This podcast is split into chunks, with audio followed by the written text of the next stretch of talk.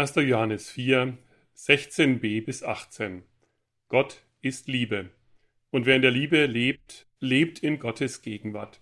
Und Gott ist in ihm gegenwärtig. Darin ist Gottes Liebe bei uns ans Ziel gelangt. Am Tag des Gerichts werden wir voller Zuversicht sein. Denn wie Christus untrennbar eins ist mit dem Vater, so sind es auch wir schon hier in dieser Welt. Die Liebe kennt keine Furcht sondern die vollkommene Liebe vertreibt die Furcht. Denn Furcht rechnet mit Strafe. Bei dem, der sich fürchtet, ist die Liebe noch nicht an ihr Ziel gelangt. Liebe Gemeinde, tausendmal gehört, tausendmal ist nichts passiert. Die Abwandlung dieses alten Hits kann einem schon in den Sinn kommen, wenn es um den Satz geht, Gott liebt dich. Vielleicht haben Sie das schon tausendmal gehört oder fast schon so oft. Aber irgendwie will da der Funke nicht überspringen. Ich habe das selbst auch so erlebt. Irgendwie ist da der Funke nicht übergesprungen. Da waren ja all die Erwartungen, die Gott an mich hatte und seine Allmacht und das Gericht am Ende aller Tage. Mein innerer Blick ging so sehr auf all die Erwartungen, die Gott an mich hat, dass seine Liebe zu mir irgendwie blass und kalt blieb. Ja, er liebt mich, dachte ich, aber ich bin es gar nicht wert, geliebt zu sein. Ich muss das erst beweisen. Und das klappt, naja, eher so mittelmäßig. Könnte jedenfalls besser gehen. Das hat sich erst verändert, als ich verstanden habe und das gelten habe lassen, dass Gottes Liebe zu mir bedingungslos, ohne Wenn und Aber ist.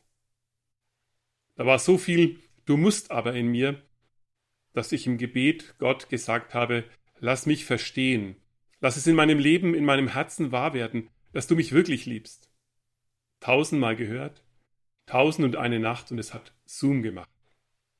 Auch wenn das bei mir nicht in einer Nacht gegangen ist. Es hat seine Zeit gebraucht. Aber so ist eine Vertrauensbindung der Liebe gewachsen. Ich weiß jetzt, Gottes Liebe zu uns Menschen, ja auch zu mir persönlich, ist außergewöhnlich. Nicht, wenn du dich änderst, dann liebe ich dich. Auch nicht, ich liebe dich und dann magst du gefälligst, was ich will. Sondern Gott sagt, ich liebe dich. Punkt. Es gibt kein Tauschgeschäft, es gibt keinen Deal, es gibt seine Liebe und seine Wertschätzung. Jesus kommt und öffnet dir die Tür für Gottes unfassbare Liebe. Auch wenn du denkst, ich weiß gar nicht, was ich von Gott halten soll, oder Gott komm mir nicht zu nah. Gott lässt dir sagen, ich liebe dich. Vielleicht hast du das schon tausendmal gehört, aber auch bei dir hat es noch nicht Zoom gemacht. Es ist ja auch in unserer Erfahrungswelt fast unvorstellbar, dass jemand einen anderen liebt, ohne etwas dafür zu erwarten. Es ist nicht schlimm, wenn diese Liebe Gottes dein Leben noch nicht wirklich erreicht hat. Gib dir und gib Gott die Zeit. Denk darüber nach, was es für dich heißt, dass Gott dich bedingungslos liebt und annimmt. Lass das in dir wirken und bitte Gott, dass du es auch annehmen kannst. Du fragst dich vielleicht, aber gibt es da nicht einen Haken eine Einschränkung? Kommt nicht doch noch eine Forderung, wenn ich mich erst einmal darauf eingelassen habe?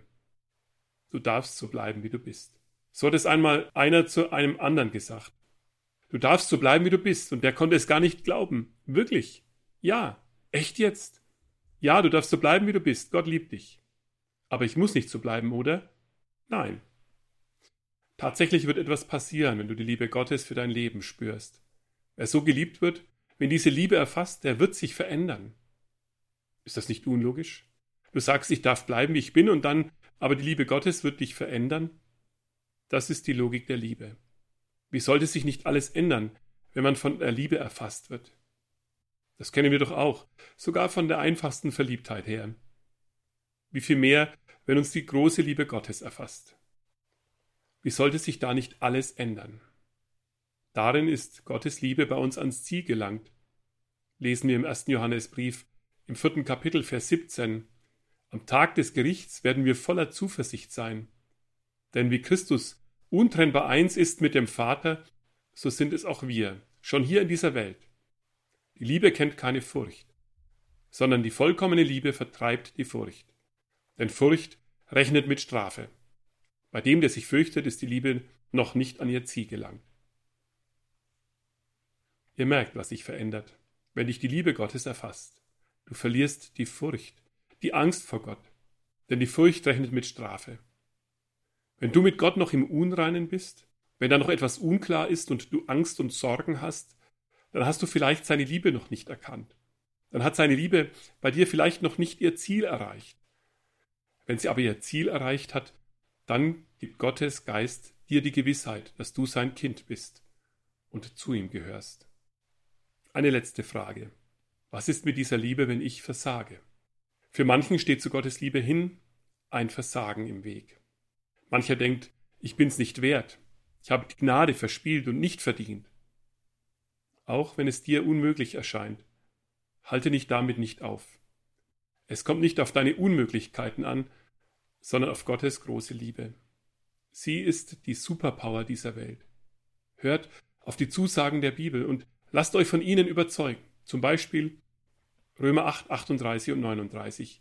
Denn ich bin gewiss, dass weder Tod noch Leben, weder Engel noch Mächte, noch Gewalten, weder Gegenwärtiges noch Zukünftiges, weder Hohes noch Tiefes, noch irgendeine andere Kreatur uns scheiden kann von der Liebe Gottes, die in Christus Jesus ist, unserem Herrn. Wenn du also etwas vom Glauben weitergeben willst, dann zuerst das. Gott liebt mich. Ich habe es selbst erfahren. Amen.